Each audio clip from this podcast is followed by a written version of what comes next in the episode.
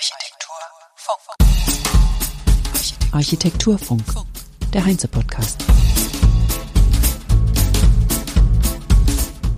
Herzlich willkommen zum Heinz Architekturfunk, Episode 104 am 25. Mai 2023. Ich bin Kerstin Kunekert und bevor es losgeht, eine kleine Hausmitteilung. Der Newsletter bauwende-news.de fasst jede Woche Neuigkeiten zum Thema nachhaltiges Bauen zusammen. Es geht um Klimaschutz in Architektur und Bauwirtschaft. Wenn ihr dahingehend nichts verpassen wollt, abonniert die Bauwende News direkt unter bauwende-news.de. Dann erhaltet ihr alle 14 Tage euren Newsletter. Nun zu meinem heutigen Gast, Christian Eichinger von KSP Engel. Los geht's. Du bist Architekt bei KSP Engel und leitest das Büro in München. Und KSP Engel, ich stelle es kurz vor, ist ein 300 MitarbeiterInnen starkes internationales Büro mit Standorten in Frankfurt, Beijing, Berlin, Braunschweig, Hamburg, München und Shenzhen.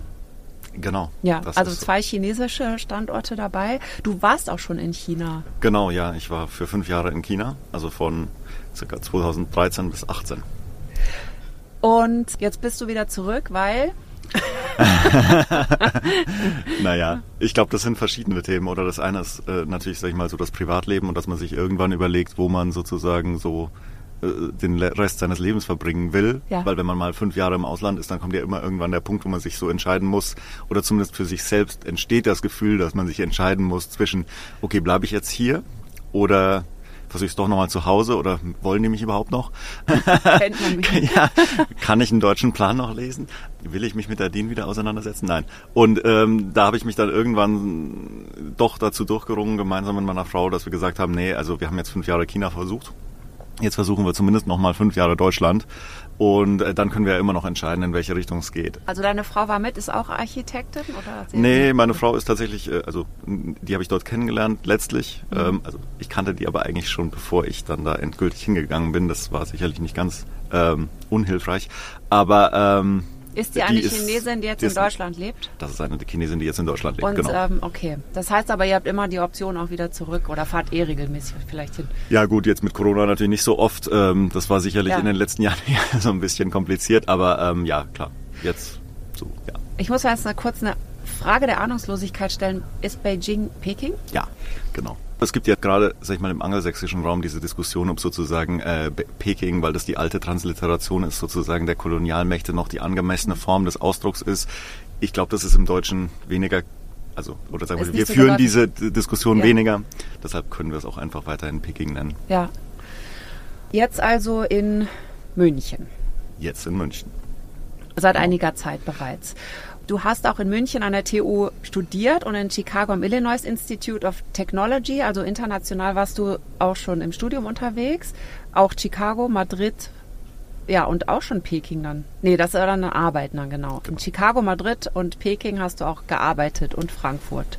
Genau sozusagen. Also schon immer weltweit unterwegs gewesen, was Architektur betrifft. Ja, ja, ich würde lügen, wenn ich sagen würde, das war alles perfekt so vorgeplant. Ich meine, manche Dinge ergeben sich einfach so, glaube ich, und ähm, ich bin da immer ganz gerne so reingestolpert. Ja, sehr schön. Also ich äh, kenne das und spricht da nichts dagegen, genau. Also seit 2009 bist du bei KSP Engel und ähm, als Design Director international warst du von 2013 bis 2017 in, genau. in Peking und jetzt eben in München. So, ich wiederhole mich langsam so ein bisschen, oh, weil wir eben freigesprochen haben und jetzt lese ich es nochmal ab. KSP Engel plant große Projekte von Moscheen über Bürobauten und Firmensitzen bis zu Wohnbauten. Ja, also typologisch, glaube ich, sind wir erstmal relativ wenig eingeschränkt. Es gibt sicherlich Sachen, die wir mehr machen und Sachen, die wir weniger machen. Also Moscheen bauen wir also haben wir bisher genau einmal gebaut. Ähm, das ist die drittgrößte Moschee der Welt. Es ist ein ehrlicherweise ziemlich wahnsinniges Projekt oder ein sehr überraschendes Projekt. Das ist eigentlich lustigerweise auch irgendwie so ein bisschen aus der Krise entstanden, weil 2008, 2009, als ich in Frankfurt angefangen habe, da war gerade der Wettbewerb gewonnen worden und man hatte eigentlich nur teilgenommen, weil nach der Finanzkrise in Frankfurt eh nicht so viel zu tun war. Und dann flatterte da irgendwie dieser Wettbewerb rein und man hat gesagt, naja gut, jetzt versuchen wir das mal. Und das waren dann Büros von der ganzen Welt? Die ja, ja, genau. Also äh, auch hochkarätige Büros, also Jean Nouvel. Äh, also es war eine wow. Reihe an, ja, ja, also es war ein international ausgelobter Wettbewerb und ich weiß gar nicht mehr, wie viele Einreichungen, aber es waren 40 oder so. Also es ist schon sozusagen ein echter Wettbewerb und es war auch in dem Sinne sozusagen echt ins Blaue geschossen. Wow. Und dann erster Platz und Auftrag. Genau. genau. Also ich glaube, es gab zwei erste Plätze und es wurde überarbeitet und dann am Ende hat man sich irgendwie für uns entschieden, wenn ich mich recht entsinne. Ähm, aber ich glaube, ganz ehrlich, auch damals hätten wir fast nicht geglaubt, dass das, also dass es je gebaut wird ja. und dass es dann irgendwann wirklich auch dasteht. Ja. Also das ähm, war schon sehr spannend. Also es ist die erste und einzige Moschee, die KSP Engel gemacht hat. Und was hat euch gereizt? Algier oder der Bautypus Moschee? Ja, ich würde jetzt mal sagen beides. Also ähm, erstens, also wir arbeiten ja durchaus ganz gerne auch im Ausland, einfach in der Auseinandersetzung mit anderen Kulturräumen, weil das finde ich immer eine sehr bereichernde Auseinandersetzung ist. Und wir arbeiten natürlich auch gerne in Typologien, die einen anderen Typ von, von Raumverständnis letztlich erfordern. Oder, also ich meine, wir kommen ja klassisch relativ stark aus dem Verwaltungsbau. So damit sind wir ja groß geworden. Und im Verwaltungsbau ist es ja am Ende so, dass man sozusagen abstrakten Raum erzeugt. Ne? Am besten endlos extrudierbare 1,35er Raster, mit denen man alles anfangen kann. Und äh, Kultur, aber auch speziell natürlich der Sakralbau, ist dem ja diametral gegenübergestellt sozusagen, ja. weil man da immer Räume hat, die haben eine spezifische Nutzung, die haben eine spezifische Sequenz. Und das Raumerlebnis hat natürlich auch eine ganz andere Bedeutung weil da muss nicht heute Google drin sitzen und morgen Daimler sozusagen und es muss für beide funktionieren, ja. sondern das heißt, es geht weniger um Flexibilität, sondern ja. vor allen Dingen um eine besondere Raumerfahrung. Genau. Was muss man denn heute beachten, wenn man so große Projekte plant? Vor allen Dingen global gesehen. Das ist ja das Interessante, dass ihr ja wirklich auch die Debatte kennt. Ich denke mal, in China ist die Diskussion um klimaneutrales, äh, kreislaufgerechtes Bauen verschwindend gering. Und hier ist sie gerade so gigantisch groß. Wie kriegt man das zusammen? Wollt ja. ihr auch darauf aufmerksam machen in China oder sagt ihr, da bauen wir so, wie da gebaut wird halt und hier so, wie hier gebaut wird? Nee, also ich meine, natürlich ist es so dass wenn man sich in einem fremden Umfeld bewegt, man sich immer mit dem auseinandersetzen muss und dann man natürlich auch nicht hinkommen kann und immer erstmal jedem erzählen, alles was ihr macht, ist ja Unsinn. So. Also das ist ja, sag ich mal, einfach gesundes, gesunder Menschenverstand sozusagen, dass man natürlich versucht, auf eine gemeinsame Ebene über, oder auf einer gemeinsamen Ebene über die Dinge zu diskutieren. Aber natürlich ist es so, dass wir als Büro, das eben aus diesem Kulturraum stammen, auch ein gewisses Know-how oder einfach auch eine gewisse Erfahrung mit uns bringen und sag mal, viele Fehler natürlich auch in unserer Historie schon gemacht haben und damit auch am Ende des Tages Leute überzeugen können. Und ich glaube, ähm, sag ich mal, das Bild von außen, gerade von einem so komplexen und vielseitigen System oder Staat wie China, auch einer Gesellschaft, ist natürlich immer vereinfachend. Ich meine, man muss ja ehrlicherweise sagen, dass es in China natürlich ganz viele Leute gibt, die sich auch schon mit diesen Themen auseinandersetzen. Mhm. Aber natürlich ist noch nicht, sage ich mal, und da haben wir ein ganz ähnliches Problem wie hier, am Ende des Tages innerhalb der Normierung und innerhalb der Standards und auch, sage ich mal, innerhalb der Risikoabwägung von so Systemen angekommen ist. Ja. Ähm, und da ist es natürlich, und, und sagen wir mal, das ist ja hier dasselbe wie dort. Also so eine Verwaltung ist ja selten in der Lage, jetzt mal so ganz große Sprünge zu machen, wenn sie die, die Politik nicht mit großer Gewalt dahin bringt. Und ich denke, grundsätzlich ist in China das, das Problem natürlich auch erkannt. Das mhm. ist nicht die Frage. Also auch wenn man sich anschaut, was für einen massiven Ressourcenverbrauch die ja schon hatten jetzt. Also denen ist vollkommen bewusst, so kann es nicht weitergehen. Okay, ah, das aber, ist ja beruhigend. Aber natürlich ist die Aufgabenstellung in einem Land mit 1,4 Milliarden, das auch in großen Teilen immer noch ehrlicherweise arm ist oder also arm ist immer so ein etwas schwierig zu fassendes Wort, aber ja. natürlich auch, auch nach dortiger Definition noch sozusagen in eine Mittelklasse aufstrebt. Ja. Ähm, also wo auch noch das Wachstumsstreben da ist für viele Schichten und auch Verständlicherweise ja, sozusagen. Auch verständlicherweise. Es ist ja auch so, man muss schon immer auch, finde ich, etwas aufpassen, dass man nicht allzu kolonial in diesen Absolut, Themen agiert. Ja. Vom Typus, ja, uns geht's ja gut. Und jetzt müssen wir, wir haben doch jetzt alle eingesehen, dass wir jetzt eben mal ein bisschen sparen müssen. Ja, ja, natürlich. Während ich mit meinem Elektro-SUV zum Aldi fahre. Ne? Also das ist, da muss man schon auch irgendwie, finde ich, immer von der Einordnung aufpassen. Ja. Also. Und ich ja, habe auch keine perfekte Lösung. Natürlich, ja. Wir hatten auch Lamia Messari Becker hier im Podcast zu Gast und sie hat natürlich auch gesagt, die Verzichtsdebatte, die können wir überhaupt gar nicht führen. Weil das kann man natürlich nur als sehr reiches Land sagen, oh, wir ja. sollten mal ein bisschen weniger konsumieren, so ungefähr. Nein, es geht ja eher darum, dass wir trotz aller Differenzen auf politischer Ebene, dass man ja Lösungen findet, sozusagen, ja. die irgendwie bezahlbar Na, sind. Also ich wollte auch wahnsinnig gerne mal über Beton sprechen mit dir, weil ich habe auf deiner LinkedIn-Seite auch äh, mal nachgeschaut und also in Frankfurt am Main entsteht gerade der Central Business, Business Tower. Tower. Das ist ein von KSP Engel entworfenes und in Planung befindliches Hochhaus. Und ich habe sogar die Adresse, Ecke Neuer Mainzer Straße und Junghofstraße im Bankenviertel. Ja, genau. 205 Meter hoher Büroturm ist das. Wenn wir gerade vom weltweiten Wachstum sprechen und auch Infrastruktur, Weiterentwicklung, da spielt Beton ja eine wahnsinnig große Rolle und wir wissen ja, wie schwierig das ist, weil der so viel CO2 frei gibt. Also ein hochbelastbares Material, das wir derzeit weder wiederverwenden noch entsorgen noch irgendwie ersetzen können, sinnvoll. Ja. Portland Zement ist die Grundlage und der wird bei sehr hohen Temperaturen um die 1500 bis zu 1800 Grad gefertigt. Bei dem Herstellungsprozess wird ja eine enorme Menge CO2 freigesetzt, auch durch Transport und so weiter und die Befeuerung. Es heißt ja immer, wenn Beton ein Land wäre, würde es nach China und Indien auf Platz drei der weltweit höchsten CO2-Emissionen stehen. Jetzt habe ich gelesen, dass die Forschung bisher keine Lösung hat für das Problem, außer CO2 einzufangen und dann zu lagern oder alternative Materialien zu verwenden. Und beim Central Business Tower soll allerdings ein Spezialbeton verwendet worden sein, der 57 Prozent CO2 einsparen soll.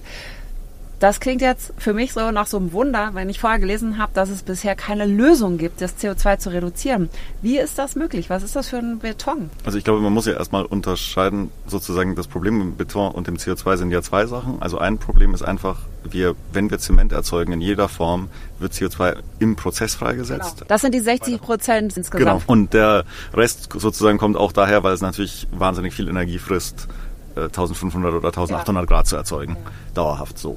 Was in dem speziellen Projekt passiert. Und ich glaube, das ist ja ein Problem, eine Problemstellung, die wir eben an ganz vielen Stellen haben. Ein 205 Meter Hochhaus, das steht eben auf einer Pfahlgründung. Mhm. Und das ist ja enorm hoch belastetes Material. Also dann hat man einen enorm druckfesten Beton letztlich, weil da einfach wahnsinnig viel Last ankommt, logischerweise. Ja. Und dadurch, was im Boden steckt, ist er natürlich auch total, ähm, sag ich mal, in jede Richtung Korrosion etc. vollkommen belastet, weil es einfach da ungemütlich ist, sage ich jetzt mal. Ja, also so. der hält. Genau. Das ist ja klar, das sind die Vorteile. Das ist ja auch der Vorteil. Das ja, heißt, genau. es gibt an der Stelle auch erstmal für das Material im Moment keinen Ersatz. Das muss man ganz hart genau. so sagen. Ja. Und insofern hat Zübling tatsächlich, der GU, gemeinsam, aber natürlich auch mit unserem Bauherrn, gemeinsam mit allen anderen an der Planung Beteiligten, sich dazu entschlossen, eben mit einem Material zu arbeiten, was die seit längerem sozusagen in der Forschung haben. Tatsächlich die chemischen Themen, die äh, durchblicke ich da ehrlicherweise auch nicht das eben mit letztlich einem niederkoksigen Zement arbeitet. Das heißt, der, bei dessen Produktion fällt einfach erstmal weniger CO2 an und zwar im Wesentlichen auch weniger, weil er sozusagen weniger CO2 im Prozess freigibt. Und wie machen die das? Also, dass im Prozess weniger CO2 freigesetzt wird? Der hat eine andere chemische Zusammensetzung. Ich meine, der hat natürlich dadurch auch andere ähm, Bedingungen. Und er kann deshalb auch, soweit ich das verstehe, eben auf einer etwas niedrigeren Temperatur letztlich gebrannt werden und er setzt aber eben während des, Pro des Erstellungsprozesses auch weniger CO2 frei. Also quasi wie römische Mörtelfertigungen, die sind bei weniger Temperaturen hergestellt worden.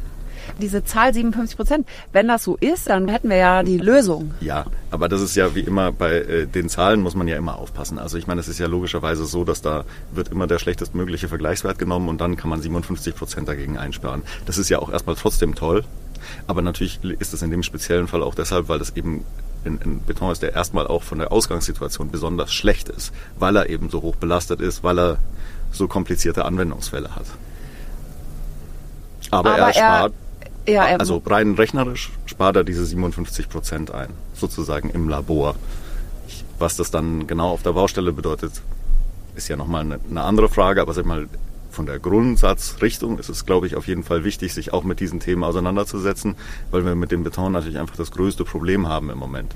Wir kommen von ihm nicht weg und wir können ihn, also ich meine, natürlich kann man den lieblichen Recyclingbeton überall reinschreiben, aber am Ende ah, ja. des Tages ist das, ne, also das ist einfach, sind einfach keine Lösungsansätze. Genau. Und in dem Maß muss man sicherlich den Einsatz des Materials reduzieren, aber ähm, gerade eben in, im Hochhausbau ist es immer noch, gerade also in der Höhe eigentlich im Moment alternativlos, wenn man ehrlich ist. Ähm, und dann kommt man eben dazu, dass man nur versuchen kann, was kann ich an der Zusammensetzung dieses Betons verändern? Kann ich mit weniger Zementzuschlag arbeiten? Kann ich alternative Beimisch, Beimischungen äh, finden, die einfach einen niedrigeren CO2-Gehalt haben? Und kann ich dann auch einen leicht anderen Prozess sozusagen bei der Anwendung finden, der, der es mir erlaubt, einfach ähm, CO2 zu reduzieren. Ja, ich meine, die Forschung steckt ja da, glaube ich, noch relativ in den Kinderschuhen auch. Deswegen war ich auch, also habe ich gedacht, irgendwie glaube ich die Zahl ja daher auch nicht, weil es gibt ja auch andere Betonhersteller, die ähm, dem auch so tolle Namen verpassen, wie jetzt hier bei dem auch. Das hat dann so einen bestimmten Namen, als wäre es eine Klar. Neuerfindung von Beton. Und bei den anderen ist es Kompensation. Ja. Also es ist überhaupt nicht CO2 reduziert, aber es wird dann eben kompensiert. Es wird woanders eben irgendwo Klar. Äh, was, ich mein, was ich aufgeforstet oder was auch immer. Wobei ich glaube, sag mal, was sicherlich schon auch äh, also sag mal, wo eine Diskussion ist, die man führen muss, ist sozusagen die Frage, wie erzeuge ich die Energie, mit der ich arbeite. Also ja, natürlich genau. ist es so sozusagen, wenn ich ja. Energie äh, auf regenerativem Weg erzeuge, dann bekomm, muss ich die logischerweise erstmal nicht in der CO2-Bilanz ansetzen. Das ist ja auch erstmal vernünftig. Das Problem ist bloß, dass wir natürlich im Moment eigentlich nicht in der Lage sind, an den meisten Tagen unseren Gesamtenergiebedarf durch regenerative Energie abzudecken. Ja. Aber ich sage mal, in einem hypothetischen Zukunftsfall, wo wir all unseren Energiebedarf regenerativ decken können, ist plötzlich der Energieverbrauch ja auch nicht mehr ja. tatsächlich nicht mehr so ein großes Problem. Aber andererseits ist es, also es ist ja eine wahnsinnig komplexe Diskussion, weiß, weil man ja, natürlich klar. dann auch in die graue Energiediskussion kommt, wie erzeuge ich überhaupt meine regenerative Energie, wie viel Erzeug mhm. Energie verbrauche ich dafür. Also ja. Ist einfach, äh, ich glaube, es ist ein weites Feld und ich bin, sag ich mal, äh, ich äh, bin auch immer vorsichtig mit diesen Zahlen, das muss ich schon auch sagen. Ähm, aber ich glaube, sag mal, im Grundsatz, wenn man eine Reduktion finden kann, und das heißt jetzt 57 Prozent oder sind es meinetwegen auch nur 37 oder na, wie auch immer, es ist ja erstmal die richtige Richtung und ja. ich glaube, wir müssen sozusagen auch diese kleinen Schritte gehen. Wir ja. können nicht immer nur darauf warten, sozusagen, wo ist jetzt diese ganz, ganz große äh, sozusagen die ganz, ganz große Lösung, die plötzlich alles für uns ja, wieder einfach macht. Nee, nee, unbedingt. Na, Jeder kleine Schritt äh, gilt auch. Ja. Wie erlebst du das mit den Sicherheitszuschlägen in Deutschland? Ist das beim, beim Hochbau genauso wie beim Brückenbau zum Beispiel? Da habe ich gelesen, dass man irre viel mehr Beton nutzt, als man eigentlich bräuchte, weil die Sicherheitsfaktoren eben das gegeben sein müssen. Tatsächlich so ein bisschen eines meiner nicht Lieblingsthemen, aber es ist sicherlich ein Thema, das mich seit ein paar Jahren rumtreibt. Das hängt vielleicht auch damit zusammen, dass ich ja eben ein paar Jahre im Ausland war, ja. wo, wo, sicherlich auch nicht alles besser ist. Aber ich kannte sozusagen den, den, den deutschen Planungsprozess eben äh, von vor ein paar Jahren und dann kam man irgendwann wieder und plötzlich, also wie gesagt, wir kommen aus dem Bürobau. Klassisches 8,10 Meter Raster, so im Bürobau, 1,35, das ist äh, so ein ganz normales Ding. Hat man früher, so wie ich es kannte, eigentlich mit 24 cm Deckenstärke locker hinbekommen als Flachdecke. Ich habe im Studium immer noch gelernt, alles was mehr als 28 cm hat als eine Flachdecke, das geht eigentlich gar nicht, das ist eh viel zu schwer, das bringt nichts. Und als ich zurückkam, waren plötzlich überall 30er Decken ja, angesetzt. Also da und kann man da auch einsparen. Ja. Also vielleicht muss man da auch mal ähm, ran, diese genau. Sicherheits... Äh ja, ich glaube, es ist ja in dem Fall gar nicht nur Sicherheitsbeiwert, sondern es geht irgendwie um die ähm, sozusagen Verformungen des schrumpfenden Betons. Und da gibt es, glaube ich, auch Lösungen mit Schalungen dagegen zu arbeiten. Sie sind aber teurer, deshalb ist es meistens leichter, rechnerisch irgendwie diese sechs Zentimeter mehr oder wie viel das dann auch immer im spezifischen Fall sind, zu machen. Aber das ist natürlich ein wahnsinniger, sag ich mal, ein, eigentlich, das zum Beispiel ist eine wahnsinnige Masse an CO2, ja. die wir da einfach nur so reinbuttern, ja. ohne dass wir sie brauchen. Ja. Also aus meinem Gefühl, ich meine, jetzt bin ich, wie gesagt, auch kein Tragwerksplaner und ich entschuldige mich im Voraus, sollte ich hier Unsinn reden, aber so dieses, ähm, also es hat ja vorher auch gehalten. Wir können ja mal festhalten, gefährliches Halbwissen, aber auf jeden Fall ein interessanter Punkt, wo man mal ähm, noch ja. drauf schauen könnte. Auch beim Brückenbau. also vielleicht. Nein, sowieso. Also ich glaube da und ich glaube, das ist tatsächlich das große Thema mit all diesen Wandelthemen. Wandel ist eben ja deshalb so schwer, weil wir in einem System sind, wo schon ganz, ganz viel geregelt ist. Ja, genau. Ja, ja, die Regelung.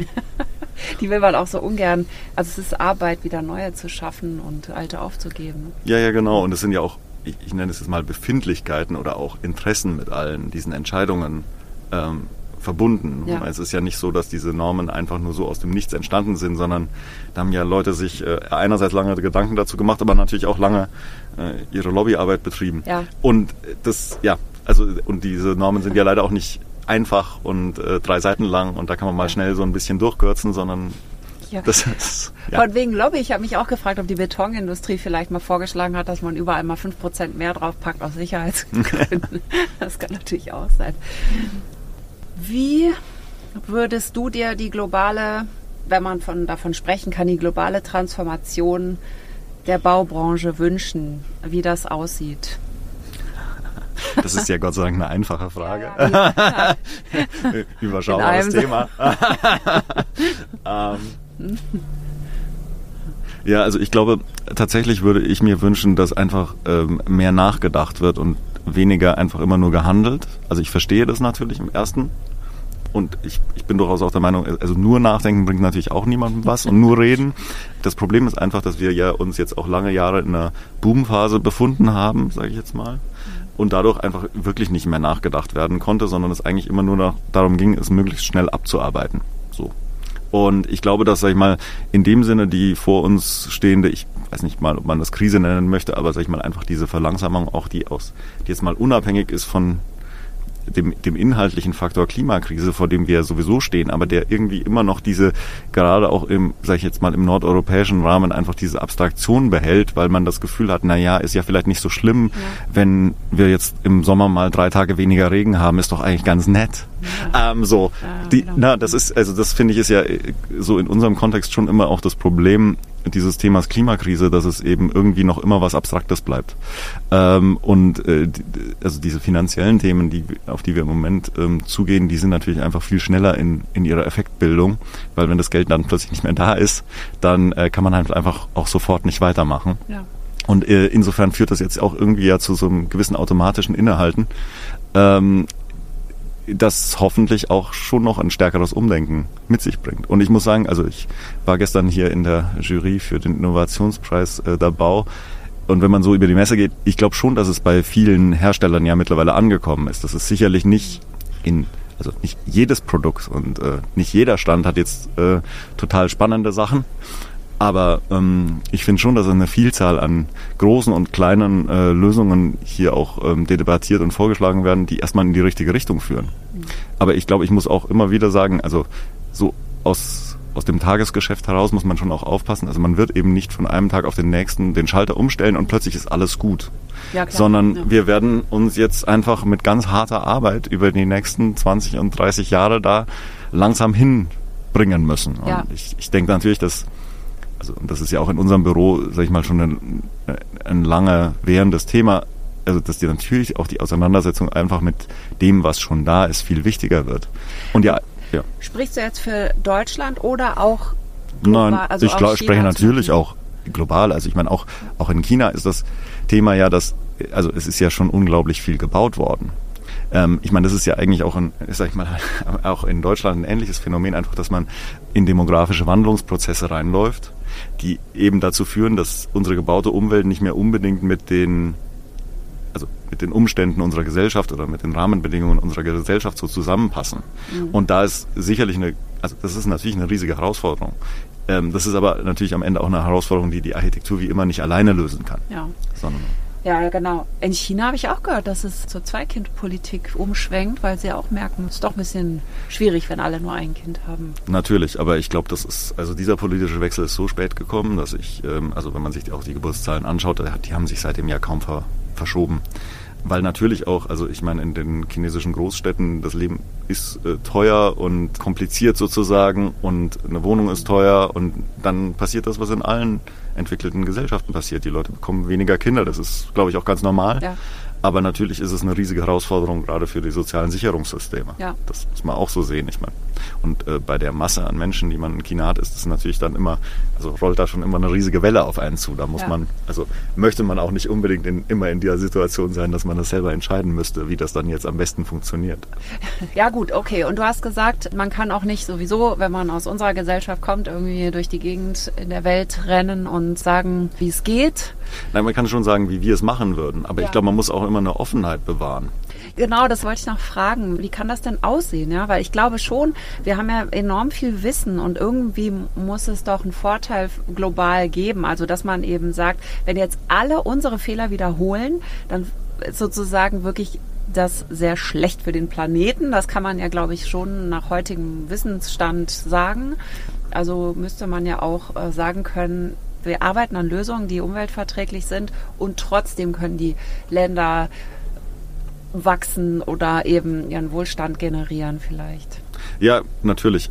Sag mal, es geht wahrscheinlich am Ende des Tages irgendwie schon auch um Vorbilder und was überhaupt ein Vorbild sein kann. Und man muss ganz ehrlich sein, dass natürlich für viele Entwicklungsländer gefühlt sozusagen das Amerika der 60er, 70er Jahre das Vorbild ist. Also noch immer in vielerlei Hinsicht sozusagen diese äh, Leichtigkeit, das Unbeschwerte und jeder hat sein Auto, man äh, fährt in den kalifornischen Sonnenuntergang. Das ist ja auch, also sag mal, die Bilder, die man damit erzeugen kann, die verstehe ich auch erstmal und auch den Komfort, der daraus sozusagen im Vergleich zu den herrschenden Systemen, gerade in vielen Entwicklungsländern, darstellt, das, das ist erstmal nachvollziehbar, aber ich glaube, da muss man einfach langsam daran arbeiten, zu zeigen, okay, schau mal, aber das kann ja auch ganz spannend sein. Und ich meine, man muss ja sagen, ähm, die Urbanisierung, die jetzt zum Beispiel auch in China ja also enorme einfach eine enorme Veränderung des Landes herbeigebracht hat, die führt dann automatisch natürlich auch dazu, dass sich die Leute anders damit auseinandersetzen, was heißt es denn hier so zu leben und wie wollen wir denn leben? Ja. Und ich meine, um ehrlich zu sein, natürlich äh, die Leute in Peking oder Shanghai, viele haben immer noch ein Auto, aber äh, das, da beginnt ja logischerweise auch ein Riesenumdenken. Ähm, ich glaube, das ist, sag mal, aber natürlich ähm, ist es auch immer eine persönliche Entwicklung. Ne? Wenn man, sag ich mal, eine lange Zeit seines Lebens sich immer nur ein Fahrrad leisten konnte, und dann findet man es natürlich auch irgendwie toll, wenn man jetzt sozusagen mal sein individuelles Verkehrsmittel hat, wo es einen nicht mehr abregnet ja. und man durch den Smog radelt, sozusagen. Absolut, also, ja, absolut. Das Problem ist einfach, logischerweise greift das einfach in die Lebensentwürfe ganz vieler Leute ja. ein. Und ja. deshalb geht es am Ende des Tages aus meiner Sicht immer nur, wenn man sozusagen das diese Zielbilder oder Vorbilder, die man sozusagen als Gesellschaft so für das hat, was ist es, heißt es denn, gutes Leben zu haben? Ja. Also, ne? Ja, das, genau. Ja. Das ist, glaube ich, einfach, da, da muss eigentlich der Wandel passieren. Und ich glaube, also ich bin eigentlich schon frohen Mutes, dass das überall funktioniert, weil ich meine, die Leute sind ja überall gleich, äh, gleich schlau und gleich dumm. Also ja. insofern funktioniert das am Ende auch überall und ich, das einzige Problem, das ich sehe, ist, dass anscheinend ja die meisten Menschen die Fehler immer erstmal für sich selbst machen müssen bevor sie es dann wirklich Ja, lernen. das ist beängstigend, wenn man sich überlegt, dass es nicht nur Asien, sondern auch Afrika und ja, wobei ich auch immer äh, finde, also natürlich, äh, das, das, das zeigen sozusagen auf die die anderen ist das eine. Ich glaube, wir müssen uns ja auch einfach mal ganz hart damit auseinandersetzen, was wir denn hier so tun können. Und das ist ja auch, also ich meine, wir sind sicherlich ein weit entwickeltes Land und wir haben auch viele gute Ideen, das will ich gar nicht sagen, aber ähm, also wir müssen uns halt einfach auch an die Umsetzung. Und ich finde, das ist schon das ist auch ein großer Unterschied, finde ich, wenn man aus dem, also gerade, sag ich mal, jetzt aus China zurückkommt, die Geschwindigkeit von Veränderungen in diesem Land macht einem schon manchmal Sorge. Ja. So. Und auch die, also einfach der Willen, so. Weil man ja im Grundsatz eben so ein bisschen, sage ich mal, zukunftspessimistisch unterwegs ist. Man hat so dieses Gefühl, okay, das war jetzt hier irgendwie so die Blüte und irgendwie jetzt muss man sich an alles festhalten, was man noch hat, weil sonst nimmt es einem einer weg. Und das hier, Hem ja, hier, ich meine in Deutschland, das ja. ist ja schon so ein Hemmschuh, dieses Festhalten an dem Bestehenden. Das kommt, glaube ich, schon auch aus diesem Gefühl, dass wir der Zukunft nicht so ganz trauen im Moment. Und ich finde, das ist in dem Sinne dann wieder der, der Vorteil, sag ich mal, das also viele asiatische Länder im Moment, die einfach noch daran glauben, okay, wenn wir heute jetzt was machen, ja. dann wird es morgen besser. Ja. So. Ja. Und jetzt muss man eigentlich nur dieses, was ist denn besser, ja. sag ich mal, auf die richtige Schiene bringen, dann ist genau, ja Veränderung auch mal was Gutes wieder. Ja, genau, ja. Und das ist, ist glaube ich, das da tun wir uns in Deutschland immer wahnsinnig schwer, sondern wir, wir trauern dann immer tausend Sachen hinterher. Also wo ich mich immer frage, okay, aber es ist doch gar nicht so schlimm ohne das so. Also, ne? ich, vielleicht ist das Framing das Problem, dass wir von Verzicht überhaupt sprechen. So, ja. wer hat denn da Lust drauf? Die Verzichtsdebatte, die ist so düster. Und ich glaube, düster hemmt einfach. So. Ja, ja, natürlich. Und, und ich glaube, sie ist auch nicht, nicht, nicht sinnvoll. Es geht ja gar nicht um Verzicht. Also was heißt denn um Verzicht? Ja, natürlich. Wir ja, sollten doch, weniger. Ja minimalize yourself. Ja, aber ja, ich meine, ich meine nicht yourself, oder? Sondern ich meine klar, dein, dein Carbon Footprint sozusagen ja. und, und, wiederholt. Also ich glaube, es, es geht ja, ja einfach um eine Transformationsleistung am Ende des Tages, damit wir eigentlich keinen sag ich mal, Verzicht im eigenen Leben spüren. Ja. Also wir, wir, haben, wir bekommen den Verzicht ja nur deshalb, weil wir es einfach nicht auf die Reihe kriegen, mal die Veränderungen anzustoßen, ja. die wir machen müssen, ja. wo wir einfach eh nicht dran vorbeikommen. Ja, genau. Und da muss einfach nur der Schmerzpegel immer so hoch steigen, bis dann alle Leute sagen, ah, jetzt muss es aber sein. Nee, also ich, ich glaube, eigentlich ist der Verzicht, der Verzicht kommt ja eigentlich nur durch das Scheitern. Genau, also die Transformation, das wäre dann die Zusammenfassung deiner Antwort. ja, sehr schön kompakt formuliert. ich fand es jetzt nochmal sehr interessant, dass du auch weiter ausgeholt hast. Das ist ja auch gut. Genau, also auf das Neue vielleicht auch freuen. Immer. Ja. Ich meine, uns geht es doch eigentlich hervorragend. Ja. Ich kann das nicht anders sagen. Ja, absolut, ja. Bester Schlusssatz überhaupt. Christian Eichinger, vielen Dank für das Gespräch. Ganz herzlichen Dank für die Einladung. Und das war's für heute.